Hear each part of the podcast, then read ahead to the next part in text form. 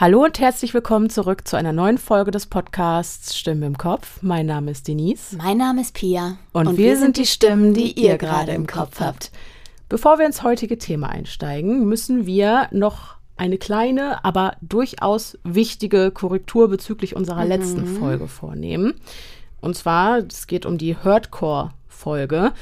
Diese betreffend haben uns einige Mails erreicht von Hörerinnen und Hörern, die tatsächlich etwas genauere Einblicke in die Arbeitsweisen unserer Krankenkassen und auch in das Projekt Kein Täter werden haben. In besagter Folge hatten wir eine sehr hitzige Diskussion darüber, ob Pädophile aufgrund der in der Gesellschaft sehr ausgeprägten Stigmata äh, Hilfsangebote wie kein Täter werden nicht in Anspruch nehmen, weil sie eben Angst haben von den Leuten, die dann für die Bearbeitung des jeweiligen Falls zuständig sind, so zum Beispiel Mitarbeiter oder Mitarbeiterin einer Krankenkasse, dass äh, die die Betroffenen daraufhin dann verurteilen. Und dass sie sie überhaupt als solche identifizieren können. Genau, ne? genau. Tatsächlich ist es aber so, dass das Projekt Kein Täter werden vollkommen anonym ist. Und das bedeutet auch, dass die Krankenkasse gar nicht erfährt, wer dieses Hilfsangebot mhm. in Anspruch nimmt und wer nicht. Die Krankenkassen finanzieren das Projekt nämlich mit so einer Pauschale und nicht pro Patient. Für eine Gruppe. Genau. Ich, äh, so verstanden, ne? Dass es quasi ja, genau, die kriegen, für eine Personengruppe abgerechnet wird. Genau, sozusagen. die kriegen mhm. einen pauschalen Betrag, der eben, äh, womit sich dieses Projekt finanziert. Mhm. Genaueres wissen die aber gar nicht. Und auch die Mitarbeiter von Kein Täter werden wissen über die Patienten nur, aus welchem Bundesland der jeweilige Patient kommt, wissen aber nicht zum Beispiel den richtigen Namen. Man kann sich da auch ganz einfach mit einem falschen Namen mhm. vorstellen und auf diese Weise kann die Anonymität halt zu 100 Prozent gewahrt werden. Ja. Niemand erfährt also, wer sich bei diesem Projekt Hilfe sucht und wer nicht. Und genau an dieser Stelle sollte auch die Sorge als pädophil identifiziert zu werden ähm, oder verurteilt zu werden, keine Rolle mehr spielen. Also solltet ihr selbst betroffen sein und Hilfe in Anspruch nehmen wollen, dann nehmt dieses Angebot wahr. Ich verlinke es euch auch nochmal in den Show Notes. Da gibt es absolut nichts zu befürchten. Außerdem noch eine kleine Klarstellung.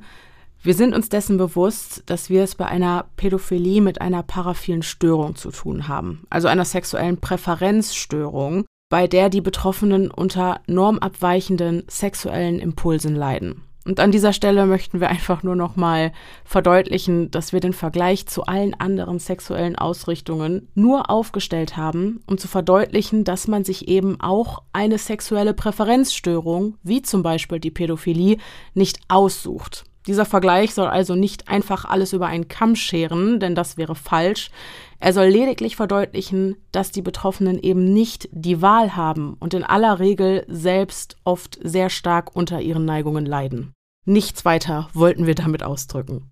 Genau. Und auch nochmal vielen, vielen Dank an all diejenigen, die uns dahingehend sehr, ja, nett informiert und korrigiert haben. Genau, das auf jeden ja Fall. Durchaus nochmal. Viele, wichtig. wir haben generell einfach viele sachliche Zuschriften bekommen, die einfach total aufgeräumt waren und das fanden wir insgesamt auch in der Kommentarspalte unserer, unserer Post super beeindruckend. Ja. Ähm, wie, ja, wie toll ihr damit umgegangen seid. Vor allem auch unsere Sorge, über dieses Thema zu sprechen, wirklich im Keim erstickt habt. Durch, Absolut. Durch ja. euren Umgang damit, auch wenn die Folge sehr, sehr heftig war. Genau. War sehr für uns auch ja, haben wir uns einfach sehr gefreut, mhm. wieder mal zu sehen, wie toll diese Community Absolut. ist der und Umgang, untereinander funktioniert ja, auch. Der Umgang unter euch war super respektvoll und dafür sind wir unheimlich dankbar. Voll. Das Feedback war großartig, also vielen, vielen Dank dafür. In Zukunft werden wir also absolut nicht vor schwierigeren Themen zurückschrecken. Genau. Ganz im Gegenteil. Vielen Dank, dass ihr uns, uns ermöglicht, über solche Dinge offen zu sprechen. Genau. Außerdem hat mich just heute Morgen noch über Instagram eine Nachricht erreicht, in der wir auch wirklich sehr höflich darauf hingewiesen wurden, dass der Begriff sexueller Missbrauch längst überholt ist und stattdessen durch den Begriff sexualisierte Gewalt zu ersetzen ist. Einfach um zu verdeutlichen, dass wir es hier mit Gewalttaten und nicht mit Sexualität zu tun haben. Und auch diesen Hinweis nehmen wir natürlich sehr ernst und wir legen uns das für zukünftige Folgen auch gerne ans Herz. Genau. Und auch unsere Triggerwarnung werden wir dahingehend abändern. Genau. Ich habe jetzt wieder schon siebenmal genau gesagt übrigens oder so. Auch ja. Leute, holt die Shots raus. es, es geht, es geht wieder los. Ne? okay. Genau. Aber wo wir gerade bei Begrifflichkeiten sind, der heutige Fall erfordert, äh, ja, ich sag mal etwas an Background-Wissen über die First Nations. Und keine Sorge, alles, was ihr dazu wissen müsst, um dem heutigen Fall folgen zu können, erfahrt ihr gleich auch von mir. Nur gab es eben in diesem Zusammenhang viele Bezeichnungen, die mir so noch nie zuvor untergekommen sind. Und so musste ich mich selbst erstmal in diese ganze Thematik einlesen und versuchen zu verstehen, was ist was, was gehört wozu und was wird wie bezeichnet ich habe wirklich mein aller, allerbestes gegeben, all das im Rahmen meiner Recherche Gelernte irgendwie richtig umzusetzen. Und politisch korrekt. Ne? Und politisch korrekt, ja. genau. Sollte mir dies an der einen oder anderen Stelle nicht gelungen sein, dann bitte ich dies zu entschuldigen. Und auch hier könnt ihr mich gerne höflich auf Fehler hinweisen, denn nur so lernt man draus. Ja. So viel als kleiner Disclaimer vorab. Die letzten Wochen waren tough. Mhm. Thematisch kann man nicht anders sagen. Sehr ernste, schwermütige Themen.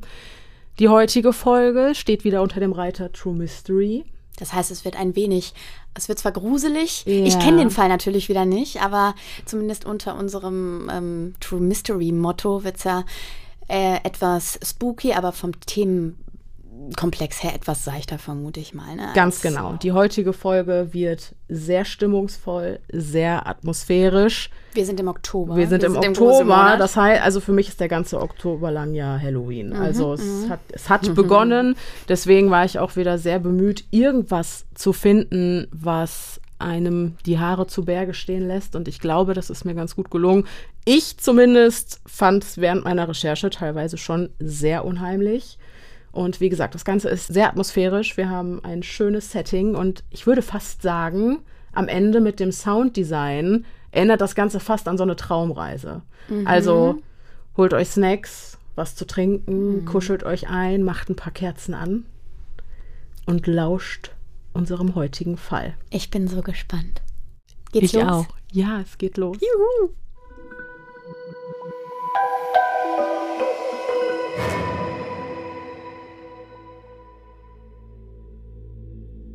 Durch den nördlichen Westen Kanadas erstreckt sich ein 470.000 Hektar weites Land. Vollkommen unberührte Natur, soweit das Auge reicht. Einer der wenigen Orte auf dieser Erde, die bis heute als weitestgehend unerforscht gelten. Nahani Valley beheimatet unzählige Naturwunder, die ihre atemberaubende Schönheit mit einer brachialen Gewalt zur Schau stellen. Reißende Flüsse, steile Klippen, brodelnde Geysire und ein Wasserfall, beinahe doppelt so groß wie die Niagarafälle. Die hier wirkenden Kräfte sind auch der Grund dafür, warum nur die hartgesottensten aller Abenteurer den mühsamen Weg, der an diesen einsamen Ort führt, auf sich nehmen, nur um die größten Wunder dieser Erde einmal mit den eigenen Augen sehen zu können. Dieser Weg ist allerdings keine herkömmliche Wanderroute, denn es gibt keine Straßen, die in das Nahani-Tal führen. Dieser äußerst abgelegene und einsame Ort ist einzig und allein mit dem Flugzeug oder über das Wasser zu erreichen. Einer von ihnen ist Neil Hartling. Ihn hat das unberührte Land bereits vor vielen Jahren in seinen Bann gezogen und seither auch nicht wieder losgelassen. Für all diejenigen, die ihr Glück auf die Probe stellen wollen, veranstaltet er Rafting-Touren auf dem Nahani River. In den vergangenen Jahren hat er im Zuge dessen die reißenden Stromschnellen des 563 Kilometer langen Flusses rund 50 Mal passiert. Und doch präsentiert sich ihm Nahani Valley jedes Mal auf eine ganz andere Art und Weise. Er selbst beschreibt es mit den Worten, das Tal birgt eine mystische Aura und scheint sein Wetter eigens zu erschaffen. Der Nebel zieht ins Land. Ein Ort, der nur sich selbst gehört und sonst niemandem. Ein Ort, der über seinen eigenen Geist verfügt. Und damit scheint Neil recht zu behalten. In den vergangenen Jahrhunderten hat Nahani Valley seine Launenhaftigkeit und seinen freien Willen unzählige Male unter Beweis gestellt. Denn so atemberaubend schön es hier auch sein mag, so macht es doch den Anschein, als behüte dieser Ort ein finsteres Geheimnis. Das Nahani-Tal wurde nämlich Zeuge von einer ungewöhnlich hohen Anzahl brutaler Tode und mysteriöser Vermisstenfälle, die das Fundament für vielerlei Mythen und Legenden bilden, die sich noch heute rund um diesen Ort ranken. Doch um ihren Ursprung zu verstehen, müssen wir uns zunächst auf eine Reise in längst vergessene Zeiten begeben und Nahani Valley, auch bekannt unter dem Synonym Tal des toten Mannes, von einer etwas anderen Seite kennenlernen. Schon Jahrhunderte bevor die ersten weißen Siedler dieses einsame und unberührte Fleckchen Erde erreichten, machten bereits die First Nations einen großen Bogen um das gesamte Areal rund um Nahani Valley, denn für sie galt dieser Ort als verflucht. Nur in äußersten Notfällen, zum Beispiel dann, wenn ein Stamm vom Hungertod bedroht wurde, wagten sich einige mutige Jäger auf ihrer Suche nach Wild in das Nahani Valley, doch wurden die meisten von ihnen danach nie wieder gesehen. Die wenigen, die ihren Weg aus dem Tal zurück nach Hause fanden, berichteten ihren Stammesmitgliedern von allerlei schauderhaften Märchen. Einige behaupteten, Nahani Valley beherberge einen bösen Geist, der die Männer von jetzt auf gleich, wie Rauch im Wind, verschwinden lassen konnte, während ein Echo seiner außerweltlichen Schreie durch die Schluchten zwischen den Bergwänden widerhallte. In wieder anderen Legenden ist die Rede von haarigen, menschenfressenden Riesen, den Nakani.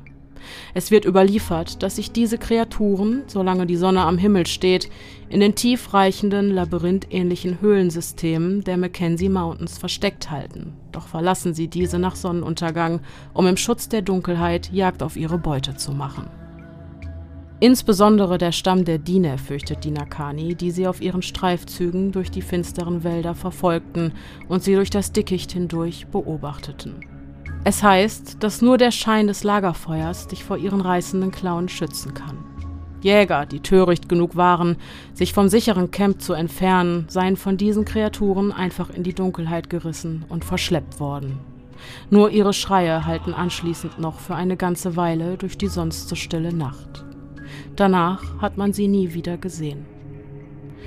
Ein weiteres Volk, welches auf dem Gebiet der Nahani Valley ansässig ist, sind die Naha ein wilder und primitiver Stamm, deren Vertreter hin und wieder bei Nacht aus den Bergen hinabsteigen, um die im Flachland liegenden Siedlungen der Dine zu überfallen und zu plündern. Doch eines Tages schworen sich die Dine Rache und eine kleine Truppe tapferer Krieger machte sich auf den Weg in die Berge, um zurückzuschlagen. Doch am Territorium der Naha angekommen, finden sie ihr Lager verlassen vor. Es war, als hätte sich ein ganzes Volk einfach so in Luft aufgelöst, wie Rauch im Wind. Aus Angst, dass es sich bei dem plötzlichen Verschwinden der Naha um das Werk des bösen Geistes handelt, der Nahani Valley heimsucht, ergreifen die Krieger der Dine die Flucht und schworen sich, niemals wieder an diesen verfluchten Ort in den Bergen zurückzukehren. Anthropologen sind der Überzeugung, dass es sich bei diesen alten Überlieferungen lediglich um ausgedachte Märchen handelt, die für die Dine einen wichtigen Zweck erfüllten. Die Sagen über böse Geister, ein verfluchtes Land und Kreaturen wie die der Nakani sorgten nämlich dafür, dass die Kinder das Lager nach Anbruch der Dunkelheit nicht mehr verließen und schützten sie auf diese Weise vor wilden Tieren und anderen Gefahren, die in der Wildnis auf sie lauerten. Alles nur ein Resultat besorgter Eltern? Oder steckt vielleicht doch mehr hinter den Mythen und Legenden rund um Nahani Valley? Die Diener sind nämlich nicht das einzige Volk, das von bösen Geistern und blutrünstigen Kreaturen, die im Tal des toten Mannes ihr Unwesen treiben, berichten. Im Jahr 1789 paddelt der schottische Entdecker Alexander Mackenzie mit seinen Gefolgsleuten den Lauf des Flusses Ditcho entlang. Er und seine Besatzung arbeiten für ein großes Unternehmen für Pelzhandel, ansässig in Montreal. Sie waren die ersten weißen Männer, die sich in diesen abgelegenen Teil des Landes wagten, weshalb die Region noch heute Mackenzies Namen trägt. Tapfer passieren sie in ihren Kanus die vielen Stromschnellen, in der Hoffnung, die letzte Etappe der Nordwestpassage, die den Atlantik mit dem Pazifik verbindet, bald hinter sich zu lassen. Abgesehen von ein paar russischen Grenzern, ebenfalls Pelzhändler, die sich weit im Westen an der pazifischen Küste angesiedelt haben, wird der kanadische Norden zu dieser Zeit einzig und allein von den Stämmen der Dine und der Inuit bewohnt Während ihrer langen Reise treffen Mackenzie und seine Männer hin und wieder auf die Einheimischen des weiten Landes und die warnen sie vor den kriegerischen Inuit, die sich im Norden angesiedelt hatten, und vor einem blutrünstigen Volk, ansässig in den Bergen gen Westen, die sie Naha nannten. Sie leben zurückgezogen im Schutz des Nebels, der die Mackenzie Mountains in einen weißen Schleier hüllt, und treten Fremden stets feindselig gegenüber. Wer töricht genug ist, ihr Territorium zu betreten, wird mit dem Tod bestraft, so heißt es. Doch davon lassen sich Mackenzie und seine Männer nicht abschrecken, denn für sie ist das weite Land durchaus brauchbar. Sie wollen es für den weiteren Ausbau des Pelzhandels nutzen. Und in den folgenden Jahren errichtet die Northwest Company aus Montreal mehrere Handelsposten entlang des Mackenzie Rivers. Ein weiteres Unternehmen für Pelzhandel namens Hudson Bay fokussiert sich derweilen auf die Kolonialisierung des am Pazifik gelegenen Nordwestens. Um eine geeignete Überlandroute zum Pazifik zu finden, muss zunächst der Westen ausgekundschaftet werden.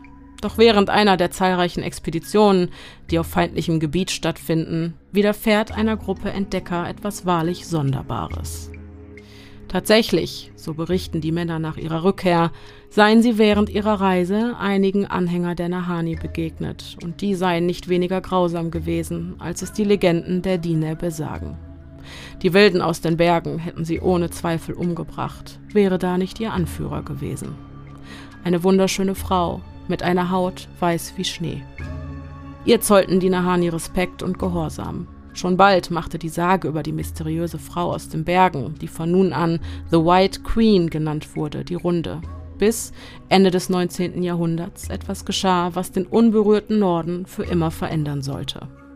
Im Fluss Klondike stieß man auf Gold, was zur Folge hatte, dass in kürzester Zeit tausende Menschen von der ganzen Welt zu den nördlich gelegenen Goldfeldern reisten. Der Klondike Gold Rush beginnt. Ruhelose Seelen, getrieben von der Gier nach Reichtum, wandern zuhauf in die Nahani Valley und sieben das Gestein des Nahani Rivers. Manche von ihnen erzählten nach ihrer Rückkehr in den Saloons von einem tropischen Tal, versteckt in den Mackenzie Mountains. Dieses Tal, so heißt es, ist aufgrund zahlreicher heißer Quellen das ganze Jahr über frei von Schnee. Die Erde an diesem sonderbaren Ort ist schwarz wie Kohle und so fruchtbar, dass sie eine unvorstellbare Vielfalt an exotischen Pflanzen beherbergt. Die Tiere, die hier leben, seien so wohl genährt, dass sie beinahe rund erscheinen.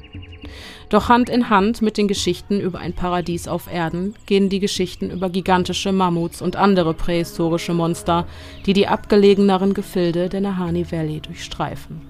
Pelztierjäger sowie Goldsammler wollen die frischen Spuren dieser Tiere im Schnee gesehen haben und viele Grenzer kehrten aus der Wildnis mit gigantischen Stoßzähnen aus Elfenbein von unschätzbarem Wert zurück. Eine weitere Spezies, die in der Nahani Valley ihr Unwesen treiben soll, ist der Huachila, eine gigantische wolfsähnliche Kreatur, die einem Monster aus der Mythologie der Inuit zum Verwechseln ähnlich sieht und mit ihren blutrünstigen Klauen ohne weiteres dazu imstande ist, die Knochen eines Mannes zu brechen. Andere Stimmen sagen, dass es sich bei diesem Wesen um einen Schattenwolf oder um einen Amphysion handelt. Eine Spezies, die bereits vor mehr als acht Millionen Jahren ausgestorben ist. Doch auch durch die Überlieferungen über prähistorische Monster, feindselige Stämme, haarige Giganten und böse Geister ließ sich der ein oder andere tapfere Goldsammler nicht davon abhalten, sein Glück weiterhin in Nahani Valley auf die Probe zu stellen.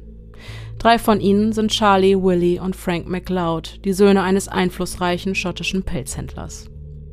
Nach langwierigen Vorbereitungen treten die Brüder im Jahr 1904 schließlich ihre Reise an und brechen auf ins Abenteuer. Die erste Etappe legen sie mit dem Zug zurück, bis sie die von Menschenhand unberührten Territorien im nördlichen Westen Kanadas erreichen. Mit Schlittenhunden und selbstgebauten Booten finden die drei Männer schließlich ihren Weg in das Tal des toten Mannes. Ihr Ausgangspunkt ist der Flat River, ein Nebenfluss des South Nahani Rivers, der das gesamte Valley durchzieht. Doch der Name Flat River ist trügerisch, denn an vielen Stellen lauern unvorhersehbare Stromschnellen, die die kleinen Holzboote mit Leichtigkeit an den steilen Klippen der Berge, die den Fluss umzingeln, zerschellen lassen können. Doch für Charlie, Willie und Frank geht es immer weiter flussaufwärts, bis sie schließlich das Zentrum des Nahani Valley erreichen. Hier errichten sie am Ufer ihr Lager und lassen anschließend die Goldwaschrinnen zu Wasser. In den Holzboxen sieben sie das Sediment vom Grund des Flusses. Während Dreck und kleinere Steine einfach hindurchfallen, bleiben die Goldnuggets in der Rinne liegen. Und tatsächlich, das Glück ist auf ihrer Seite und nach kürzester Zeit haben die drei Männer unvorstellbare Mengen an Gold gefunden. Mehrere Tage, von früh bis spät, verbringen sie mit dem Sieben von Gestein, bis all ihre Behältnisse bis zum Rand mit den unförmigen Klumpen des Edelmetalls gefüllt sind. Zeit, das Gold zu Geld zu machen. Charlie, Willie und Frank packen ihre Sachen zusammen, beladen das Boot und treten den Rückweg an. Doch nur kurz nach ihrem Aufbruch kollidiert das Kanu mit einer Felswand, woraufhin es in zwei bricht. Das Boot sinkt und reißt große Mengen ihrer Vorräte, Werkzeuge und das ganze Gold mit sich in die Tiefe. Lediglich ein Gewehr, ein Teil ihrer Bergbauausrüstung, etwas Holz und eine einzige Goldwaschrinne können die drei Brüder in letzter Sekunde aus den Fluten retten. Nachdem sie all diese Sachen geborgen haben, setzen sie sich niedergeschlagen an das Ufer des Flat Rivers und verschnaufen für eine Weile. Charlie, Willie und Frank treffen schließlich gemeinschaftlich den Entschluss, dass sie nicht mit leeren Händen nach Hause zurückkehren werden. Zwar bleibt ihnen nicht viel, doch das, was ihnen bleibt, reicht aus, um noch einige Tage in der Wildnis zu überleben und weiter nach Gold zu suchen. Aus dem Holz, das sie in letzter Sekunde noch aus dem Wasser retten konnten, und einigen Ästen, die sie von den umliegenden Bäumen abtrennen, bauen sie ein neues Boot, welches sie zurück zu ihrem alten Lager bringen soll. Hier angekommen, lassen sie ihre letzte verbleibende Goldrinne zu Wasser, doch scheint ihre Glückssträhne ein Ende gefunden zu haben. Kein Gold, nur Dreck und Gestein, sonst nichts. Ein enttäuschender Tag neigt sich dem Ende, und die drei Brüder gehen niedergeschlagen zu Bett. Gleich am nächsten Morgen bei Tagesanbruch packen sie ihr weniges Hab und Gut zusammen, lassen das Boot zu Wasser und treten erneut den Rückweg an.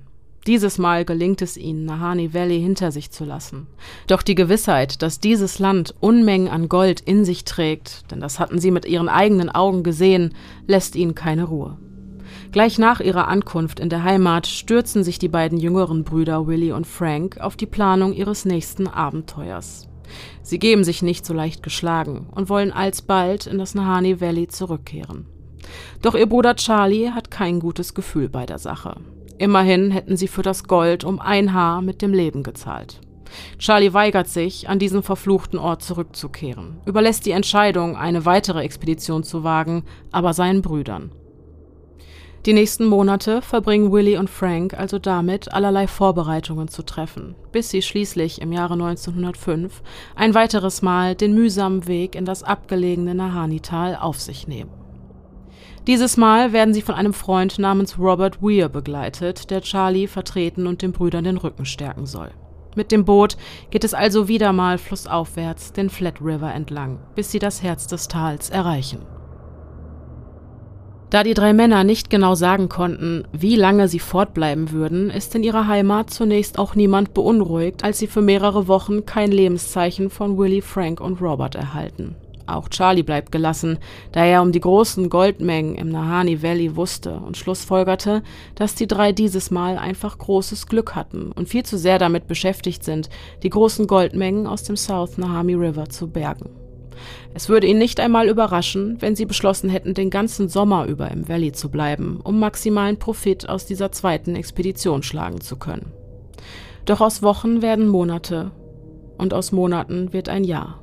Und noch immer fehlt von Robert, Willie und Frank jede Spur. Kein Brief, kein Telegramm, kein Lebenszeichen. Nichts. Charlie ist beunruhigt, ruft sich aber immer wieder ins Gedächtnis, dass die drei Männer äußerst erfahren sind. Der Gedanke, dass sie schon bald als reiche Männer aus dem Nahani-Tal zurückkehren werden, schafft es, das ungute Gefühl in seiner Magengegend noch für zwölf weitere Monate zu verdrängen bis Charlie ganze zwei Jahre nach dem Aufbruch der drei Männer den Entschluss fasst, nach Nahani zurückzukehren, um nach ihnen zu suchen. Bevor er die Reise antritt, trommelt er eine Handvoll erfahrene Überlebenskünstler zusammen, die ihn auf seinem Abenteuer begleiten sollen. Nach unzähligen zurückgelegten Kilometern erreicht der Suchtrupp schließlich den Charlie nur allzu bekannten Flat River, der Fluss, der ihm beinahe das Leben gekostet hätte. Flussaufwärts kämpfen sich die Kanus ihren Weg durch die zahlreichen Stromschnellen, während Charlie und seine Begleiter die Ufer zu ihrer rechten und ihrer linken nicht aus den Augen lassen. Hier halten sie Ausschau nach Spuren, die die drei verschollenen Männer hinterlassen haben könnten, doch wirkt das weite Land so unberührt, wie es nur sein könnte. Schließlich erreichen sie den Ursprung des Flat Rivers, der an dieser Stelle in den um ein Vielfaches größeren South Nahani River mündet. Weitere 56 Kilometer Wasserweg liegen jetzt vor ihnen.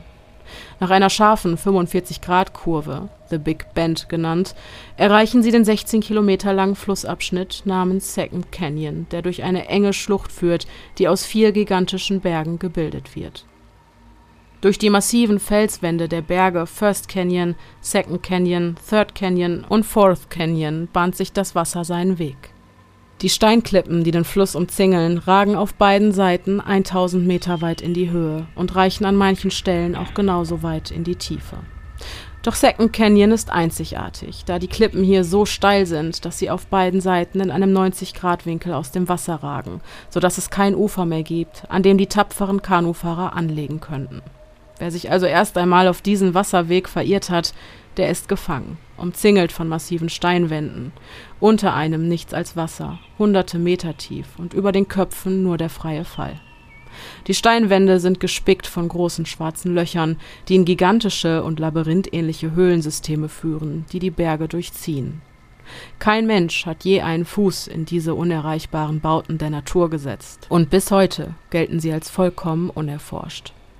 Während Charlie und seine Männer dem Wasserweg gezwungenermaßen folgen, fühlt es sich so an, als würden sie 1000 schwarze Augenpaare aus dem Dunkel der Höhleneingänge mit ihren Blicken verfolgen.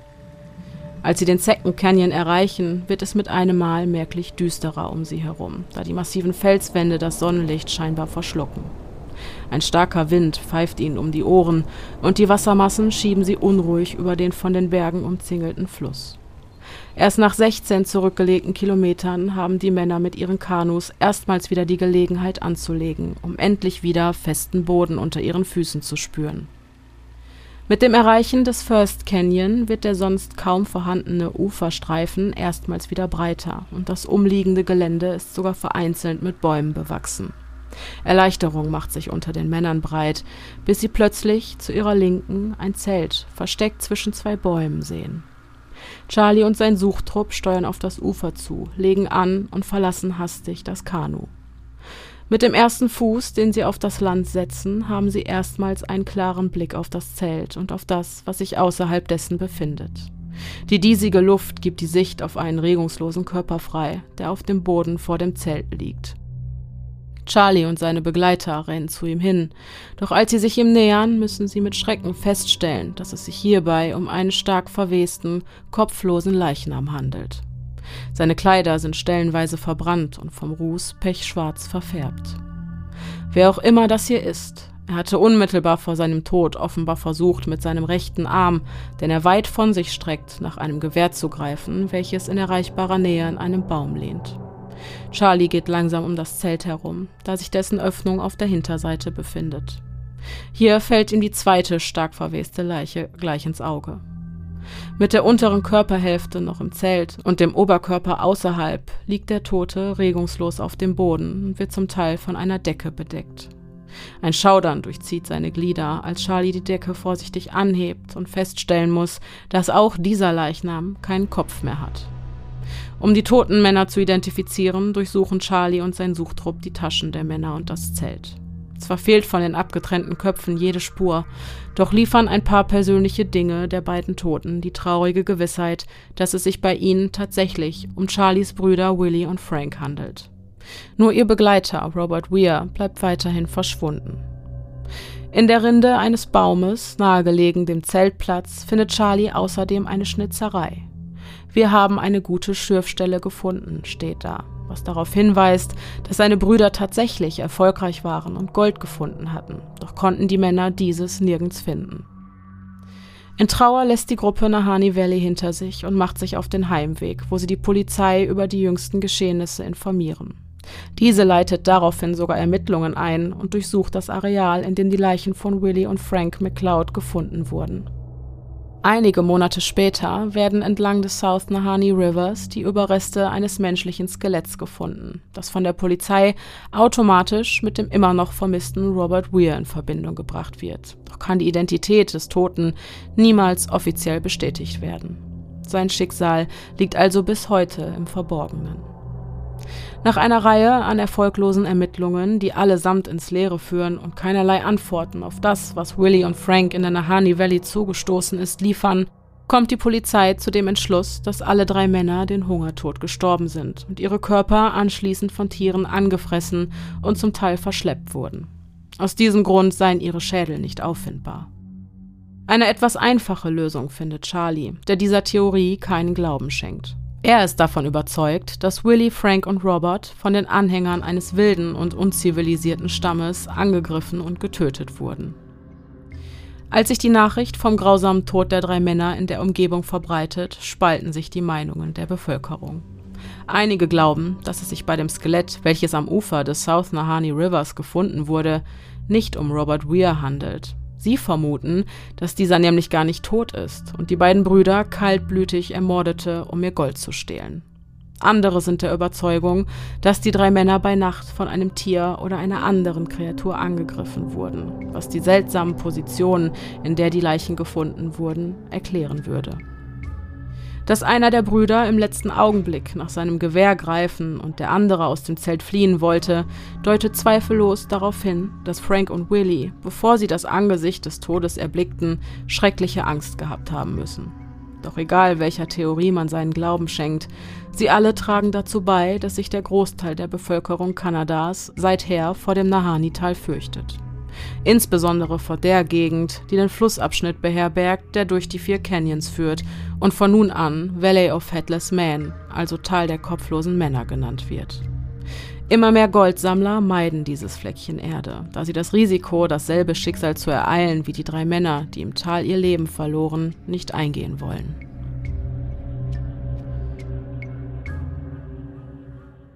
Eine Ausnahme bildet der Goldsammler Martin Jorgensen, der sich im Jahre 1913, also ganze acht Jahre später, nicht durch die unheimlichen Geschichten von kopflosen Männern, bösen Geistern und monströsen Kreaturen davon abhalten lassen will, im Nahani-Tal aus den Vollen zu schöpfen. Mutterseelen allein macht sich Martin auf den Weg ins Abenteuer und bestreitet den steinigen Weg in das Nahani Valley. Etwa 100 Meter flussaufwärts von Headless Valley entfernt errichtet er sein Lager in Form einer Einraumhütte. Martin will den ganzen Winter überbleiben, um sich dann im nächsten Sommer mit seinen Partnern zu treffen und das erwirtschaftete Gold zu Geld machen. Direkt nach seiner Ankunft lässt Martin die Goldwaschrin zu Wasser und es dauert nicht lange, bis er die ersten üppigen Goldnuggets aus dem South Nahani River bergen kann. Er übermittelt die Nachricht, dass er im Tal des toten Mannes tatsächlich auf Gold gestoßen ist an seine Partner, die sich daraufhin im Sommer des nächsten Jahres auf ihren Weg zum vereinbarten Treffpunkt an der Grenze des Tals machen. Doch Martin kommt nicht. Mehrere Tage ziehen ins Land und die Hoffnung, dass Martin noch auftaucht, schwindet immer mehr. Mittlerweile hätte er längst hier sein müssen. Die Männer treffen gemeinschaftlich den Entschluss, im gefürchteten Nahane Valley nach ihrem Partner zu suchen. Mit dem Boot folgen sie dem Lauf des Flat Rivers. Da Martin in seinem Brief in etwa beschrieben hatte, wo er sein Lager aufgeschlagen hatte, haben sie ein klares Ziel vor Augen. Es dauert nicht lange, bis die Männer die Unterkunft ihres Partners am Flussufer entdecken. Oder zumindest das, was davon übrig ist. Eine kleine Holzhütte, ramponiert und beinahe vollständig niedergebrannt, und auf dem Boden neben ihr die verkohlten Überreste eines enthaupteten Mannes, der nur wenig später als Martin Jorgensen identifiziert werden kann. Die Polizei ermittelt sorgfältig, kann jedoch niemals aufklären, was dem Goldsammler zugestoßen ist. Sie gehen jedoch nicht von einem Zusammenhang zwischen Martin Jorgensens Tod und dem der McLeod-Brüder und Robert Weir aus auch wenn ihre Leichen alle in derselben Gegend und alle enthauptet gefunden wurden. Und das binnen weniger Jahre. Auch bei Martin lautet die Todesursache Unfall und seine Enthauptung sei das Werk einiger wilder Tiere. Martins Schädel kann niemals gefunden werden und auch das Gold, von dem er in der Nachricht an seine Partner sprach, bleibt bis heute verschwunden. Geriet der junge Mann während seiner Expedition vielleicht in Schwierigkeiten und log in seinem Schreiben über die gefundenen Reichtümer, damit man nach ihm suchen würde? Oder wurde er in der Wildnis von jemandem oder etwas überfallen? Wir werden es nie erfahren. Als die Lokalzeitungen von einem weiteren tragischen Tod im Nahani Valley berichten, spekulieren die Leser im ganzen Land auch über diesen Fall. Die Mehrheit ist sich einig. Innerhalb von zehn Jahren vier tote und enthauptete Männer. Das kann kein Zufall sein. Schon bald machen die Gerüchte über einen Mörder, der im Nahani-Tal sein Unwesen treibt, die Runde, und diese halten sich hartnäckig. Selbst 1921, ganze sieben Jahre später, erzählt man sich noch die Geschichten vom Nahani Valley Killer. Doch trotz der zahlreichen Warnungen treffen abermals zwei Goldsammler den Entschluss, ihr Glück im Tal des toten Mannes auf die Probe zu stellen. In Nahani angekommen, errichten John O'Brien und sein Partner ihr Lager mitten in der Valley of Headless Man, nicht weit vom Leichenfundort der McLeod-Brüder entfernt. Für einige Tage scheint alles nach Plan zu laufen. Die beiden Männer suchen im Flat River nach Gold und auch sie werden fündig. Eines Tages will John die Goldrinnen, die sie überall entlang des South Nahani Rivers aufgestellt haben, auf ihren Inhalt überprüfen, verspricht aber, nach etwa acht Tagen zum gemeinsamen Lager zurückzukehren. Sein Begleiter ist einverstanden und wartet. Und er wartet und wartet. Nach neun Tagen fehlt von John immer noch jede Spur. Weitere Tage ziehen ins Land, bis er schließlich die Suche nach seinem verschollenen Freund anbricht. Auf dem Weg trifft Johns Partner einen weiteren Goldsammler, der sich dazu bereit erklärt, ihm bei der Suche zu helfen. Die beiden Männer laufen einige Kilometer flussaufwärts, bis sie John unter bizarren Umständen finden. Bitterlich erfroren sitzt der Mann völlig aufrecht vor einem zuvor offensichtlich entfachten Lagerfeuer, sein Gesichtsausdruck friedlich und entspannt, als hätte er vor nur wenigen Stunden noch die Wärme des lodernden Feuers genossen. In einer Hand hält Johns Leichnam noch immer die Streichholzschachtel. Als hätte er einfach nur so dagesessen, bis plötzlich jemand auftauchte, der ihn schockfrostete. Nichts weist auf einen bitteren Todeskampf gegen die Kälte hin, und selbst die Polizei empfindet die Position, in der John gefunden wurde, als äußerst merkwürdig. Doch die Todesursache ist klar. Der Goldsammler ist erfroren, und es gibt keine Anhaltspunkte, die auf ein Verbrechen hindeuten würden. Im Jahre 1926, weitere fünf Jahre später, macht eine Jagdgesellschaft inklusive ihrer weiblichen Begleitung Annie Lafferty einen Campingausflug entlang des Flat Rivers im Headless Valley. Die Stimmung ist ausgelassen. Am Abend erzählt man sich im Schein des knisternden Lagerfeuers lustige Geschichten über längst vergangene Tage, und das fröhliche Lachen der Gruppe schallt bis in die späte Nacht hinein durch die Wälder vom Headless Valley. Doch eines Morgens müssen die Männer feststellen, dass ihre Begleitung Annie spurlos verschwunden ist. Am Abend zuvor ging sie ganz gewöhnlich wie sonst auch in ihr Zelt, welches am nächsten Morgen verlassen vorgefunden wurde. Und auch sonst gibt es keine Spuren, die Hinweise darauf geben, wo sie sein könnte. Als hätte sie der Erdboden einfach so verschluckt. Die Jäger durchforsten das umliegende Gelände, rufen immer wieder ihren Namen, doch Annie bleibt verschwunden. Am nächsten Tag verlässt die Jagdgesellschaft mit Tagesanbruch das Nahani-Tal und erstattet der Polizei Bericht, die daraufhin eine große Suchaktion ins Leben ruft. Doch all das ohne Erfolg. Von Annie Lafferty fehlt jede Spur. Einige Monate später belauscht ein Mann namens Charlie in einem Pub ein Gespräch zwischen zwei Männern, die sich über die auf mysteriöse Art und Weise in Nahani Valley verschwundene junge Frau unterhalten. Wie es der Zufall so will, war Charlie zum selben Zeitpunkt wie die Jagdgesellschaft im Tal der kopflosen Männer auf Goldsuche und machte in der Nacht, in der Annie verschwand, eine furchteinflößende Entdeckung. Er hörte das Echo der ausgelassenen Gespräche der Jäger durch den Wald hallen, bis er schließlich spät am Abend zu Bett ging. Doch mitten in der Nacht wurde er plötzlich von einem seltsamen Geräusch aus dem Schlaf gerissen. Ein Platschen, als würde jemand Steine in das Wasser des Flusses werfen, an dessen Ufer er sein Lager errichtet hatte. Charlie steht auf und späht aus seinem Zelt in die Nacht hinein. Nahani Valley liegt in völliger Dunkelheit. Nur der Mondschein wirft einen silbrigen Schleier über das Wasser und die Gipfel der Berge am Horizont. Für eine kurze Zeit verstummt das Geräusch, so dass Charlie die Quelle dessen nicht ausfindig machen kann. Doch dann Das Platschen kommt von links. Er wagt einen zögerlichen Schritt aus seinem Zelt und dreht den Kopf in dieselbe Richtung. Was Charlie dann sieht, lässt ihn erschaudern. Durch einige kahle Bäume hindurch sieht er in etwa 100 Meter Entfernung eine nackte Frau, die auf allen Vieren die Felswand eines Berges hochrennt und dabei mit Händen und Füßen die auf dem Hang liegenden losen Steine ins Wasser schubst. Doch plötzlich hält sie inne und dreht sich langsam zu ihm um, so er ihr direkt ins Gesicht sehen kann. Charlies Herz setzt gefühlt einen Schlag aus. Ihre entrückten Gesichtszüge lassen ihm das Blut in den Adern gefrieren. Bis heute kann er nicht genau sagen, was es war, das mit ihrem Gesicht nicht stimmte. Doch an das Gefühl, welches ihm dieser Anblick bescherte, kann er sich erinnern, als wäre es gestern gewesen. Sie wirkte fast, als wäre sie besessen.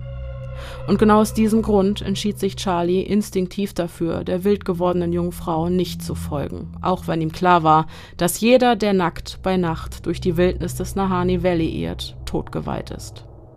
Für die verbleibende Nacht hält sich Charlie in seinem Zelt versteckt. Nachdem er das Gespräch der beiden Männer über die vermisste Annie Lafferty mitgehört hatte, berichtet er der örtlichen Polizei von seinen schaurigen Beobachtungen aus jener Nacht. Diese protokolliert seine Aussage und zeigt ihm ein Bild von der Vermissten. Charlie erkennt die junge, einst wunderschöne Frau sofort. Ohne Zweifel war es Annie, die wie von der Tarantel gestochen und splitterfasernackt die steilen Felswände der Mackenzie Mountains hinauf in den sicheren Tod rannte. Nur was hat sie dazu geritten? Und was war mit ihrem Gesicht passiert? Hat vielleicht der böse Geist der Nahani Valley, von dem bereits die Urvölker des Tals sprachen, Besitz von ihr ergriffen? Auch auf diese Fragen findet die Polizei im Rahmen ihrer weiteren Ermittlungen keine Antworten. Sicher ist nur, dass ein Mensch ohne Proviant und Kleidung in diesem gefährlichen Areal nicht länger als drei Tage überleben kann. Im Jahre 1931, vier Jahre später, findet ein weiterer Goldsammler seinen Weg in das Tal der kopflosen Männer. Phil Powers errichtet, wie schon viele vor ihm, seine Hütte am Ufer des Flat Rivers. Doch nach nur wenigen Tagen brennt diese vollständig nieder. Sein Skelett war noch vollkommen intakt, doch ist das Seltsame an seinem Tod, dass das Feuer ursprünglich auf dem Dach der Hütte ausbrach, so dass er, so würde man meinen, genug Zeit gehabt hätte, das Haus rechtzeitig zu verlassen. Die Polizei führt dies zu der Annahme, dass Phil bereits tot war, bevor die Holzhütte Feuer fing.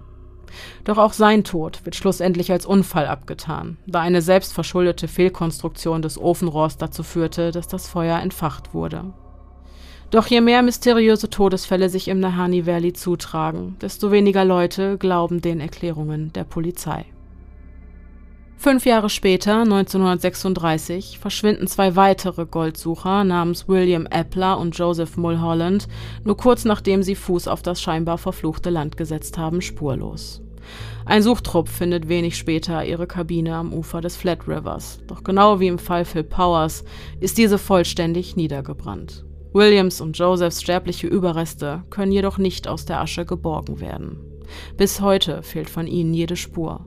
Und auch wie es zu dem Brand kam, bleibt wohl bis auf alle Ewigkeit das gut behütete Geheimnis des mysteriösen Nahani-Tals. Ernest Savard erscheint 1945, neun Jahre später, nicht wie vereinbart, zu einem Treffen mit seinen Handelspartnern, nachdem er im Nahani Valley nach Gold gesucht hatte. Nach einer langanhaltenden Suche erspähen die Männer seinen Schlafsack am Ufer des Flat Rivers. In ihm befindet sich Ernest enthaupteter Leichnam. Laut Polizei sei auch sein Tod auf die Kälte oder aber auf die Hungersnot zurückzuführen. Der Kopf wurde, wie immer, von wilden Tieren entfernt. Auch dieser Vorfall wird nicht mit allen anderen Todesfällen, die sich im Tal der kopflosen Männer zugetragen haben, in Verbindung gebracht. Ein weiteres Jahr zieht ins Land, bis der Goldsammler John Patterson im Headless Valley verschwindet. Jede Suche bleibt vergeblich, bis sich die Truppen geschlagen geben. Mit dem Tagesanbruch wollen sie diesen schaurigen Ort hinter sich lassen und den Heimweg antreten. Doch am Abend zuvor kreuzt ihr Weg den eines einheimischen Stammes, der den Suchtrupp ausdrücklich vor den weißen Gestalten, die bei Nacht ihr Unwesen im Valley treiben, warnt. Diese grausamen Kreaturen lauern unten am Fluss und draußen im Wald. Vor ihnen müsse man sich in Acht nehmen und man dürfe von ihnen nicht gesehen werden, so heißt es. Mit dieser ausgesprochenen Warnung ziehen die Ureinwohner von dann und lassen die freiwilligen Helfer bei der Suche nach John Patterson allein mit ihrer Angst zurück. Sie alle kennen die Sagen und Legenden, die sich um diesen mysteriösen Ort ranken. Die ganze Nacht lang hören sie lautes Heulen, entfernte Schreie und ein klägliches Wimmern. Während in den vergangenen Nächten, die sie an diesem verfluchten Ort schon verbracht haben, alles still war, so kommt es jetzt aus allen Richtungen. Erst mit den ersten Sonnenstrahlen wird es langsam ruhiger um sie herum. In Windeseile packen sie ihre Sachen und fliehen Hals über Kopf aus dem Nahani-Tal, denn hier, da sind sie sich sicher, sind sie nicht länger willkommen. Seit 1940 kommt es nur selten zu solch mysteriösen Vorkommnissen im Nahani Valley. Oder aber diese werden nur seltener dokumentiert. Nur noch wenige Leute wagen sich nach all diesen grausamen Toden und Überlieferungen von kaltblütigen Killern, bösen Geistern und blutrünstigen Kreaturen in diesen scheinbar verfluchten Ort. Viele Grenzbewohner sehen die Schatten der Vergangenheit allerdings noch heute als einen Beweis dafür, dass Nahani Valley tatsächlich mit einem Fluch belegt ist und dass diejenigen, die es wagen, vom heiligen Land zu stehlen, mit dem Tod bestraft werden. Andere sehen die Verantwortung für die zahlreichen Tode bei dem blutrünstigen Stamm der Naha, der allerdings schon vor vielen Jahrhunderten urplötzlich und aus unerklärlichen Gründen vom Angesicht der Erde verschwand. Heutzutage ist das Gebiet rund um Nahani Valley ein Nationalpark, aber nicht im herkömmlichen Sinne. Großflächige Bereiche des Areals sind abgesperrt und der Zutritt verboten. Offiziell wird zum Schutz der Natur davor gewarnt, diese Bereiche zu betreten. Doch da große Anteile dieser Flächen zum Headless Man Valley gehören, wird spekuliert, dass die Absperrungen weitere mysteriöse Tode, Enthauptungen und Vermisstenfälle verhindern sollen und die Menschheit vor dem bewahren, was im Inneren dieses Tals auf sie lauert. Was auch immer das sein mag.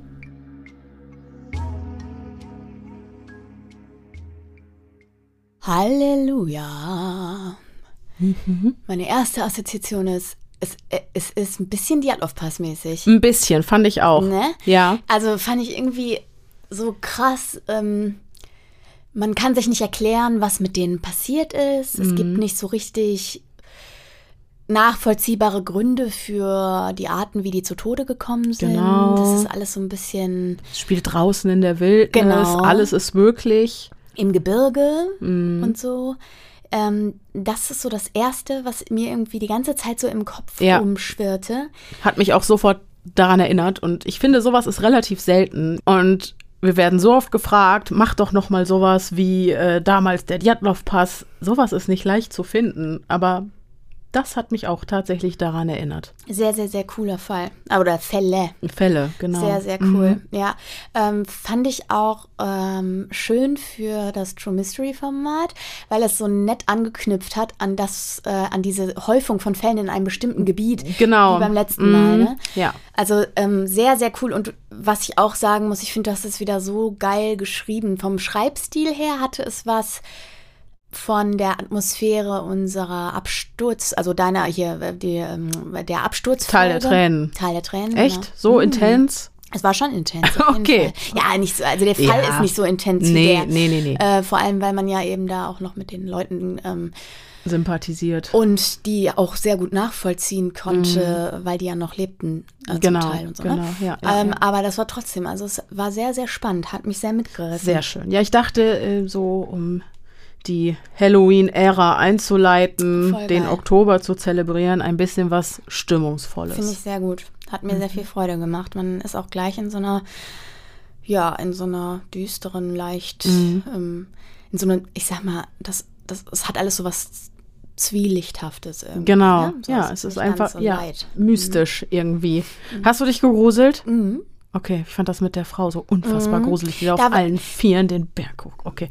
Weißt du was? Ja. Meine Assoziation bei der Frau. Ja. Wir hatten mal eine Creep Me Out Folge über Wendigos. Ja. Und äh, da hieß es, wenn dir ein Wendigo begegnet, du kannst nicht genau sagen, was mit dem Gesicht los ist, aber du wirst merken, dass da irgendwas nicht stimmt. Oh mein Gott. Ey, und, und, sie, und sie ist in einem First Nations Gebiet ist das Ganze gewesen. Und wir erinnern uns an die Wendigo-Folge. Mhm. Das Ganze hat auch seinen Ursprung in äh, indigenen Völkern. Mhm. Oh.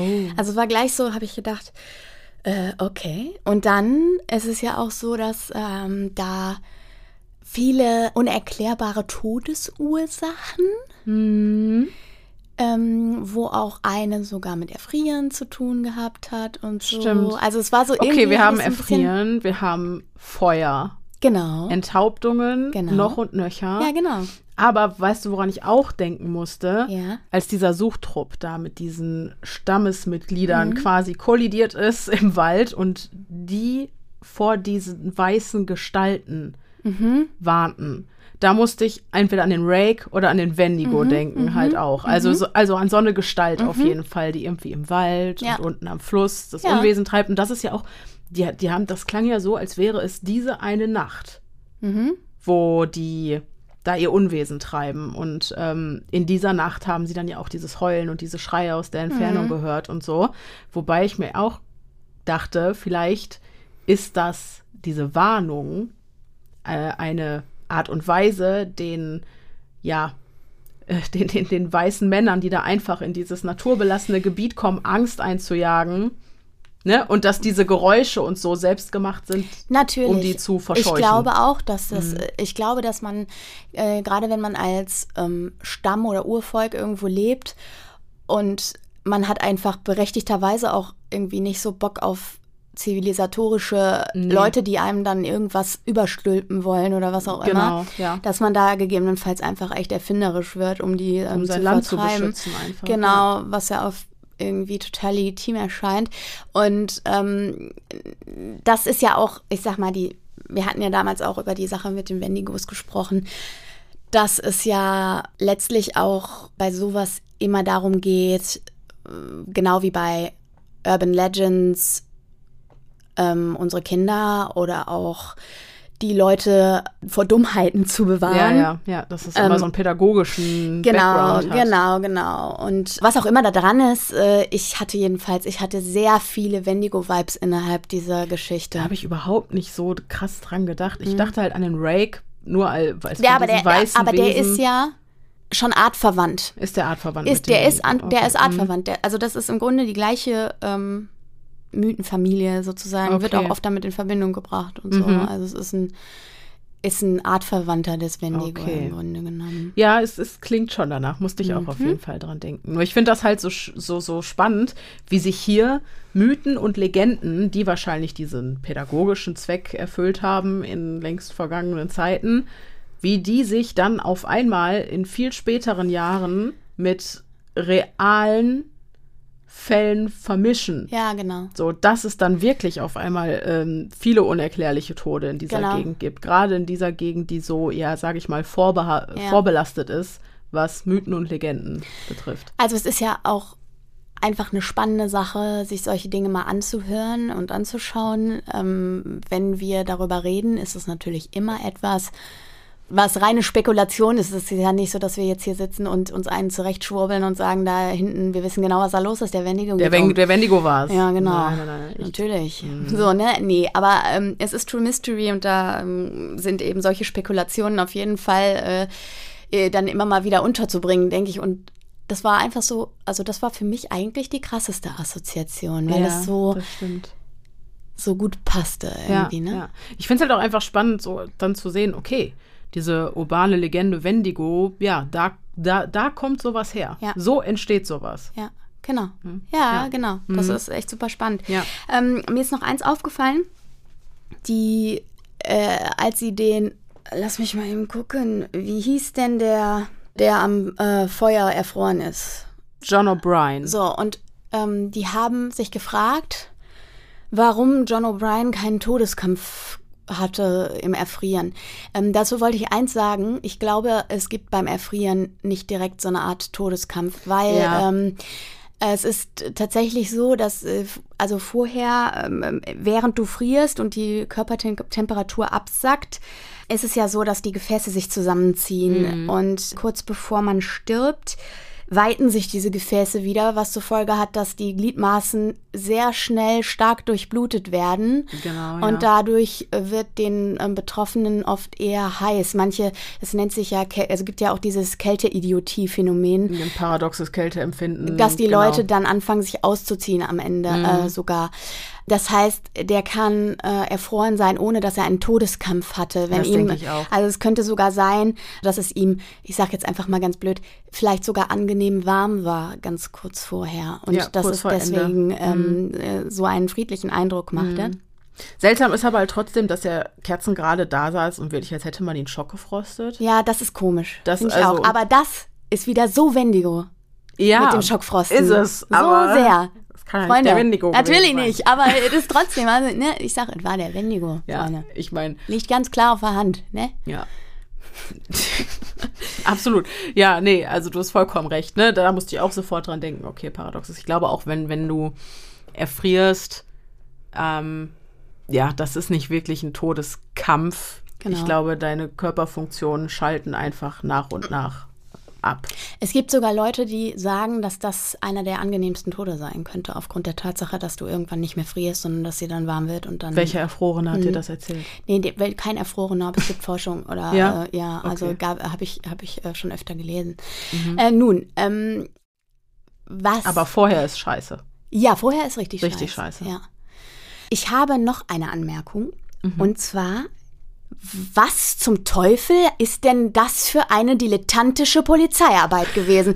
Weil, also, das, das, das äh, da habe ich zwischendurch gedacht, äh, seriously? Weil, ähm, wir nehmen alle, bei allen an, es ist der Hungertod, die sind aber enthauptet. Und ähm, das könnte sein, weil Tiere die weggeschleppt haben. Ja, genau, wie bei dem, der nach, seine Hand nach dem Gewehr ausgestreckt hat. Bei dem war das bestimmt auch so, dass das Tier den da hingeschleppt und den Arm so hingelegt hat, dass er die Hand nach dem Gewehr ausgestreckt hat. Naja, okay, aber vielleicht ist er in dieser Position angegriffen worden, verstorben. Und dann ist jemand, ist ein Tier gekommen und hat seinen Kopf exakt da abgeknabbert. Genau. Ja. Nein, ich, ich, ich finde es auch seltsam. Vor allem so, come on, die haben alle, ein, die sind alle einfach nur enthauptet ja. worden. Ja. Dann glaube ich eher, dass dieses Naha-Volk doch nicht vom Erdboden verschluckt wurde. Klar. Sondern einfach wirklich rigoros mhm. das eigene Territorium mhm. verteidigt. Mhm. Das würde übrigens auch diese zahlreichen Brände erklären. Mhm. Ich finde, das wirkt ja naheliegend. Ne? Finde ich auch.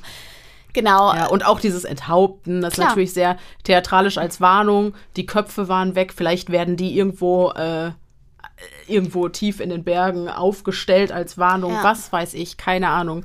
Auch alles nur Spekulation. Aber dann hast du ja immer noch diesen Tod von John O'Brien, der genau. wie schockgefrostet wirkte. Also, ja gut, vielleicht ist der auch einfach nur erfroren. Genau. Am Ende des Tages gibt es wahrscheinlich für all das sehr logische Phänomene. Und wer sagt denn nicht, dass die Naha ähm, sich äh, tatsächlich auch äh, ihrer Mythen und Legenden einfach bedient haben, mhm. um da dieser ganzen Geschichte mit dem, ähm, wir wollen nicht, dass ihr unser Territorium besudelt, äh, mhm. um das Ganze einfach noch zu bekräftigen. Aber was glaubst du, warum waren die von jetzt auf gleich verschwunden? Sind die einfach umgezogen, irgendwo, wo die Diener sie nicht gefunden haben, die sich ja eigentlich auch gut in diesem Areal auskennen? Ich meine, gut, man muss dazu einmal kurz sagen, ähm, diese, diese, dieser ganze nordwestliche Bereich, diese ganzen Territorien, über die wir hier sprechen, über Nahani Valley, das ganze Areal ist viermal so groß wie Deutschland. Mhm. Zumal mhm. wow. zum damaligen Zeitpunkt, kurz zur Relation, haben da 50.000 Menschen gelebt. Mhm. Also sehr weitläufig und sehr, sehr weitläufig. Sehr wir haben in Deutschland haben wir 81 Millionen oder 83 Millionen inzwischen, ich weiß nicht, aber ja, auf jeden Fall weit in Deutschland haben wir weit über 80 Millionen inzwischen, ja. Ja, genau. Ja, ja. genau. Und äh, deswegen kann man sich so ein bisschen in Relation setzen, wie weitläufig dieses Gebiet ist ja. und wie lange da wirklich nichts kommt und wie gering ja. die Chance ist, sich da zu begegnen. So, jetzt weiß ich nicht, wie es bei ähm, so Stämmen ist, inwieweit die sich ihre eigenen, also inwieweit die sesshaft sind oder inwieweit das nomadische Völker sind. Ne? Mhm. Weil wenn das nomadische Völker sind, dann gibt es im Grunde äh, ja gar keinen Anlass, das merkwürdig zu finden, dass sie auf einmal nicht mehr da waren. Ja gut, ne? aber es gab ja diese Kämpfe zwischen den Dine und den Naha lange, mhm. lange Zeit. Mhm. Das heißt ja eigentlich schon, dass die sich da irgendwie gut. Naja, gut, aber wenn Kann dann ja zum Beispiel äh, trotzdem, also ich meine, die sind ja, das sind ja Selbstversorger. Mhm. Wenn dann zum Beispiel trotzdem mit dem Land irgendwas nicht stimmt und die merken, okay, und mhm. du, was du ja auch überlegen musst, es ist ja nicht so, ähm, man stellt sich ja immer vor, also so nehme ich es zumindest auch in diesem Fall an, man stellt sich ja als Mensch hier in unserer Gesellschaft, wo wir uns ins Auto setzen und mal eben kurz zu McDonalds fahren können, stellt man sich ja immer vor, okay, wir machen uns, ähm, die, da macht sich ein Trupp tapferer Krieger auf den Weg, um ähm, da oben Unfrieden zu stiften. Das dauert ja Tage und Wochen unter Umständen, die, die da unterwegs sind. Das wird ja keine mhm. Distanz gewesen sein, die über, oder zumindest Tage, die über kürzeste Zeit ähm, zurückgelegt werden könnte. Sonst kommen die sich ja auch in die Quere. Also die werden mhm. ihre Territorien ja schon deutlich abgesteckt ja, das haben. Ja, ja. Das heißt, das ist ja nicht, das wird ja eine Distanz gewesen sein. Mhm. Und man hat auch immer schnell das Gefühl, finde ich, dass wenn man dann hört, ja, da sind viele ähm, ähm Kleinkriege gelaufen zwischen denen und dann haben die sich jeweils irgendwie mhm. äh, geplündert und brand, gebrandschatzt oder wie auch immer. Aber das ist ja auch, passiert ja auch nicht wöchentlich. Das Nee. ist ja nicht so, dass das wöchentlich passiert, sondern da liegen ja unter Umständen einfach Monate, wenn nicht sogar Das Jahre stimmt. zwischen. Ähm, auch wenn sich das über einen längeren Zeitraum zieht gerade. Ja. Und das heißt, ich vermute, dass auch zwischen diesem, oh, gerade waren sie noch da und jetzt sind sie weg, dass da ein langer Zeitraum zwischen lag. Und wenn da zum Beispiel, angenommen, die haben eben sich selbst versorgt und da ist, die haben drumherum alles abgegrast. Oder die haben irgendwas angebaut und es ist die Ernte ausgeblieben, weil das Land eben nicht mehr das für die gebracht hat. Ja, dann sage ich doch alles klar. Ich lebe hier in einem Areal, das ist dreimal so groß wie Deutschland. Ähm, also sagen sie wahrscheinlich nicht. Das sind Wahrscheinlich nicht, nein. Ne, aber ihr, ihr wisst, was ich meine. Ich lebe in diesem riesigen Areal und das ähm, ist alles hier ähm, äh, so dünn besiedelt. Ich ziehe einfach weiter. Und dass sie die dann nicht finden in diesem enormen, Ja, ja, ist nur weitläufigen logisch. Raum, ist nur logisch. Aber warum töten sie dann die Männer, die da Gold sammeln in genau diesem Areal, aus dem sie dann ja abgewandert sind? Naja, weil wir uns ja trotzdem, auch wenn dieses Ding einen wahnsinnigen Platz bietet, innerhalb eines Areals befinden, wo Urvölker leben. Die Ja. einfach die Leute, die da geil auf Gold sind, Ja, nicht ja. da haben wollen. Und ich glaube, dass das gar nicht so unbedingt abwegig ist, wenn ähm, die praktisch da durch die Lande ziehen, sagen wir mal ganz platt gesagt. Mhm. Die ziehen um, ne? Also die packen ihre Sachen. Haben sie ja nicht, ne? War ja noch alles da. Okay, dann ist ja die Frage. Die haben alle, alle Vorräte, alles da gelassen. Dann ist ja die Frage auch, ja gut, aber dann fragst du dich doch auch ganz pragmatisch gedacht, was können wir mitnehmen? Ne? Also ähm, im Endeffekt ist es ja so, es ist alles noch da, es ist alles im Grunde verlassen. Das hat es aber schon immer gegeben bei nomadischen Völkern, ne? Mhm. dass, dass die ja auch ihre Behausungen, die sie sich irgendwo errichtet haben, die kannst du ja nicht mitschleppen. Ja, ja, das ist klar. Mhm. Das baust du ja nicht ab und nimmst du mit. Und auch bei Vorräten, gut, die kommen da hin und sagen, da sind alle Vorräte noch. Du weißt ja aber nicht, wie viele Vorräte die tatsächlich hatten. Ja, das ja, heißt, ja, wenn die sich da ihre Säckchen gepackt haben und äh, sich auf die Socken gemacht haben, dann werden die ja geguckt haben, was brauchen wir, für wie lange und wir nehmen auch nur das Nötigste mit. Anders geht's ja nicht. Mhm. Ja, Wir logisch. können ja nicht den Van vollpacken. ja. Und äh, deswegen glaube ich, ist das gar nicht so äh, schwierig zu erklären, gerade weil da eben so viel Platz ist. Und weil die vielleicht Ja, einfach sa- gesagt haben, wir müssen uns jetzt umorientieren aus irgendeinem Grund. Ja, ich finde es halt immer noch ein bisschen seltsam, weil ich glaube, wenn die dann aufbrechen, dann, dann laufen die nicht 500 Meter und sagen so, hier, sondern schon weiter, Genau. weil die Dine, dieser, Ja. dieses andere Volk, die ja auch nie wieder Ja. gesehen hat. Und warum sollen dann durch diesen Stamm, durch dieses Volk so viele Männer im alten Areal, im alten Wohnort quasi zu Tode kommen? Aber wer weiß denn, dass die das waren?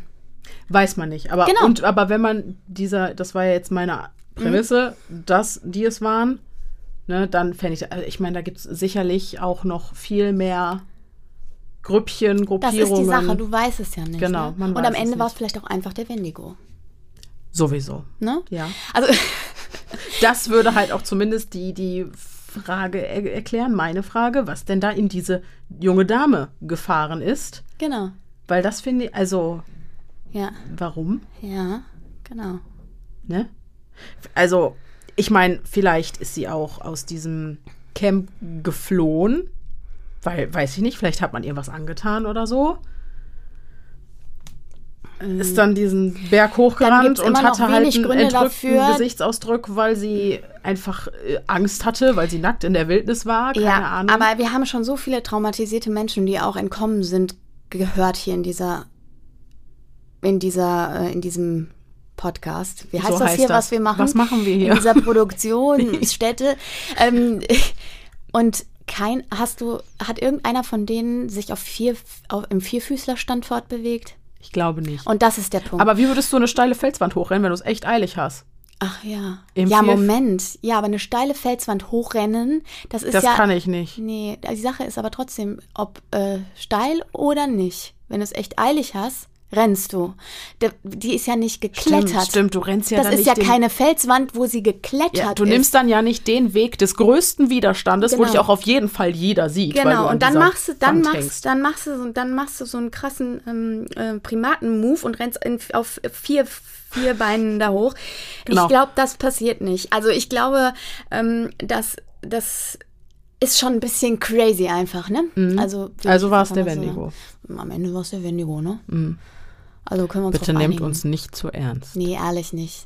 Aber die Sache ist einfach, ne, es sind einfach diese Spekulationen. Ich meine, ja. was sollst du da jetzt zu sagen? Wir werden es nie erfahren. Mhm. Ähm, aber es ist halt trotzdem super spannend. Ne? Ist es, ist es. Und das genau. macht ja auch Spaß, darüber zu spekulieren. Total, auf jeden Fall. Ich bin gespannt, was die Hörer jetzt hier ja. sagen. Und ich finde es auch einfach so krass, dass man vergisst immer, dass wie groß und weitläufig diese Erde ist mhm. und wie viele ja, Orte Flecken. es doch noch gibt, wo wir Menschen einfach noch nicht genau. waren, genau. wie diese Höhlensysteme. Ja. Wissen wir, ja. was da drin lebt, nein, nein. was da, was da für, für eine Spezies genau. gibt vielleicht genau. da drin? Weil die sind so hoch, also gut, man könnte mit einem Hubschrauber, weiß ich nicht, nee, ich glaube, dafür ist der Fluss nicht breit genug und diese Felswände zu klappt. Wahrscheinlich, keine Ahnung. Ja. Müsstest du oben drauf landen auf dem Berg und dich abseilen. Ja, keine Ahnung. Auf jeden Fall mit einem riesen Aufwand verbunden, äh, diese Höhlensysteme zu erforschen. Ja, und dass es diese Fleckchen wirklich noch gibt, das finde ich so ja. krass. Also wir glauben immer, wir wissen so vieles und wir haben alles schon gesehen. Nee, nee. nee du hast mir letztens auch so ein schönes Gimmick geschickt, da mit der so Tiefsee. Geil. Freunde, Erzähl. vielleicht können wir das mal verlinken. Ja, klar. Ja, wir, wir, verlinken das mal in der Instagram-Story. Genau, also Leute, es ist so. Es gibt ein fantastisches Ding, ich weiß gar nicht, was es ist. Es ist Wie im Grunde eine das? interaktive Seite, ja. äh, interaktive Internetseite, wo man äh, die gesamte Tiefsee hinunterscrollen kann, von der Wasseroberfläche bis zum Marianengraben ja. auf 11.000 äh, Kilometer, auf 11.000 Meter ähm, ähm, Tiefe. Ja. Und das ist so krass, weil ich finde, also das war auch ganz witzig, weil ähm, man erkennt ja auch immer noch neue Dinge am jeweils anderen, ne Schatz? Und äh, ich hatte das Denise geschickt und Denise sagte, oh, ich liebe die Tiefsee, geil. Und ich so, ich auch. Und dann, es gibt drei Sachen, mit denen man nicht kriegt. Ja. Universumsdokus, ja. Mount Everest-Dokus, ja. über die äh, Death Zone ja. und Tiefseedokus. Genau. Und da bin ich auch so vor, ich bin komplett Feuer und Flamme ja. und möchte dann immer für, für bestimmt zwei, drei Stunden Tiefseebiologin, äh, Meeresbiologin, äh, Astronautin, äh, Astrophysikerin. Oder, werden. Meine, oder, oder Reinhold Messner werden. Bergsteiger. Genau der. Also, ähm, genau, und diese Seite ist ganz großartig, weil euch beim Durchscrollen auf jeder Ebene die Meeresbewohner begegnen, die dort wohnen. Und mhm. du kriegst ein paar Informationen dazu, was dann noch so ist. Ähm, und äh, wie weit es runtergeht und was da noch für Mikroben dann ihre Dasein fristen und so ja. weiter. Und vor allem auch, wie die Menschen erstmals ihren Weg darunter genau, gefunden also super, haben. Super, super geil. Ich habe, es dauert wirklich lange. Ich habe 20 Minuten gescrollt, glaube ich. Ja. Ich war so in dieser Blase. Ja. Und ähm, alter Schwede, je tiefer es geht, desto gruseliger wird der Scheiß. Ja. Auch an Bewohnern und so. Ja, ich meine, ja. wir kennen alle bestimmt diesen Anglerfisch, gerade die Leute, die irgendwie Tiefsee auch geil finden. Und es ist ja einfach auch so ein super, super mysteriöses und auch ein bisschen gruseliges Ding. Ja, weil es so unwissend Genau, man ist. weiß irgendwie gar nicht so richtig. Und ja. wenn man dann so hört, irgendwie, weiß ich nicht, die japanische ähm, Monsterspinnenkrabbe, diese, diese, diese mm, krasse, ja, ja, die, die da irgendwo unten haust. Ja. Und das ist so gruselig. Jedenfalls, also ich glaube, das müssen wir eigentlich mal verlinken, Leute. Ja, das ist so schön gemacht. Das ist ganz, das ist, ganz toll. Es ja. ist auch ein ganz kurzer Link, das heißt auch äh, ach nee, wir haben eine Swipe-Up-Funktion. Wir haben eine Swipe-Up-Funktion. Leute. Nee, Swipe-Up gibt es nicht mehr, glaube ich. Ach so. Glaub, ich glaube, man muss jetzt auf so ein Ding drücken. Okay, Ihr aber wir kriegen sehen. das hin. Wir kriegen das wir hin, das, das, irgendwie zu verlinken, genau, weil mhm. ähm, normalerweise ist es ja schwierig, bei Insta was zu verlinken, deswegen. Ähm, nee, das schaffen wir. Sehr gut. Mhm. Äh, also das war total spannend. Jetzt ja. sind wir super, super ab vom Pfad gekommen. Ja, apropos ab vom Pfad. Ich war übrigens so gehypt, dass ich direkt gesagt oh mein Gott, wir müssen eine Folge über die Tiefsee machen. Ja. Und Pierre so, ja, aber wir sind ein Psychologie-True-Crime-Podcast. Ich so, ja. Aber, aber Thalassophobie. Genau, aber Thalassophobie hat was mit Psychologie zu tun, also ist das total logisch, dass wir jetzt über die Tiefsee reden. Ja, ja genau. You're welcome. Ähm, und dann habe hab ich dann war ich soweit. Pia hat sich emotional darauf genau, eingestellt und gesagt, okay, klar, die spinnt die Alte, aber ich mache das mal mit. Genau. Und am nächsten Morgen kommt Denise zu mir und sagt, der Hype um Thalassophobie hat schon wieder nachgelassen, wir müssen das nicht tun. Wir können das tun. Ihr könnt uns ja einfach mal schreiben, ob, ob wir so einen so einen Exkurs, ob wir auch einen Exkurs, eine Expedition in die Tiefsee, genau. zumindest auditiv machen sollen. Ja, irgendwie, ob wir da irgendwie Oder, oder irgendwas, was sich auf dem Meer zugetragen hat. Ja, sowas kriegen wir ja bestimmt mal hin. Mhm. Da hat sich gerade der Bildschirm ausgeschaltet. Oh. Ist das ein Problem? Nein, Nein, das ist kein Problem. Pia hat äh, holländische Wochen. es tut mir leid. Also, ja, genau. Okay, genug der Alberei. Wir haben viel zu viel gelacht heute. Ach, wir mussten aber auch viel nachholen, weil wir die letzten Male so ernst waren. Genau. Und wie ihr, ihr, müsst, ihr müsst ja auch viel nachholen. An, ja, absolut. An ähm, mal positiven und witzigen Gesprächen vielleicht auch absolut so ja, stattfinden ja, können. Ja, ne? ja. natürlich äh, werden wir auch irgendwann zurück zu unserer Ernsthaftigkeit finden. Genau. Aber für heute. Spätestens nächste Folge dann, ne? Spätestens nächste Folge dann, genau. Wobei wir, wie gesagt, es ist äh, Spooktober. Mhm. 31 Tage lang Halloween. Mhm. Das heißt, wir hören uns noch diesen Monat öfter. noch ein bisschen öfters. Genau. Und darf ich schon mal einen Ausblick geben auf die Novemberfolge? Ja. Freunde, die Novemberfolge wird äh, eine Neuerung beinhalten. Manche von euch haben es auf Instagram vielleicht schon mitbekommen. Ich habe im Urlaub in Griechenland meinen ersten Fall recherchiert. Und ähm, in der ersten, in unserer True Crime Folge im November, ähm, darf ich zum ersten Mal einen Fall präsentieren. Be nice. Please be nice. Ähm, ich, ich bin sehr gespannt und auch sehr aufgeregt und äh, freue mich. Und ich glaube, ich habe da was ähm, mitgebracht, was nach wie vor einen großen Spannungsfaktor beinhaltet. Ja, ja es, ist, es ist brandaktuell. Also ja, genau, da finden wir schon wieder zurück zu unserer Ernsthaftigkeit, genau, definitiv. Ja. Musste, ja. Auch ein Musste. Fall, äh, um den wir oft gebeten wurden, tatsächlich. Sehr, sehr häufig. Ja. Ja, Und ist das so? Ja, das ist so. Oh, spannend. Den hatte ich auch schon mal auf meiner cool. Liste. Cool. cool. Auf meiner Blacklist. Ähm, Na gut, das nee, ist ja Blacklist das ist ja das, was man nicht macht, ne? Auf deiner Bucketlist. Ja. Genau, auf meiner Bucketlist. Ähm, ich bin gespannt wie ein Flitzebogen, freue mich wie Bolle, mich ja. mal eine Folge lang berieseln, zu, berieseln lassen. zu lassen. Und ich bin super gespannt, was die Pia mir da genau. mitbringt. Ja, ich hoffe, dass ihr in der äh, Folge im November dann auch wieder fleißig zuhört. Werden die Hörerherzchen. Ich hoffe Kennst die ja. doch. Ja, ja, ja, ja. Kennst auch deine Hörerherzchen. Ja, ich kenne sie. Ich freue mich auch. Ja. Ja, Genau, genau. Süßen. Gut, gut, gut, gut. Das war's von uns an dieser Stelle. Wenn ihr an der Tiefsee interessiert seid und noch an vielen anderen Dingen, dann folgt uns doch auf Instagram, podcast.stimmen im Kopf oder schreibt uns per Mail. das ist eine geile Überleitung. Oder? Sie ist der Überleitungsprofi. Bin ich. Ja, ja. Auf ja, jeden Fall. Genau. Ja, genau.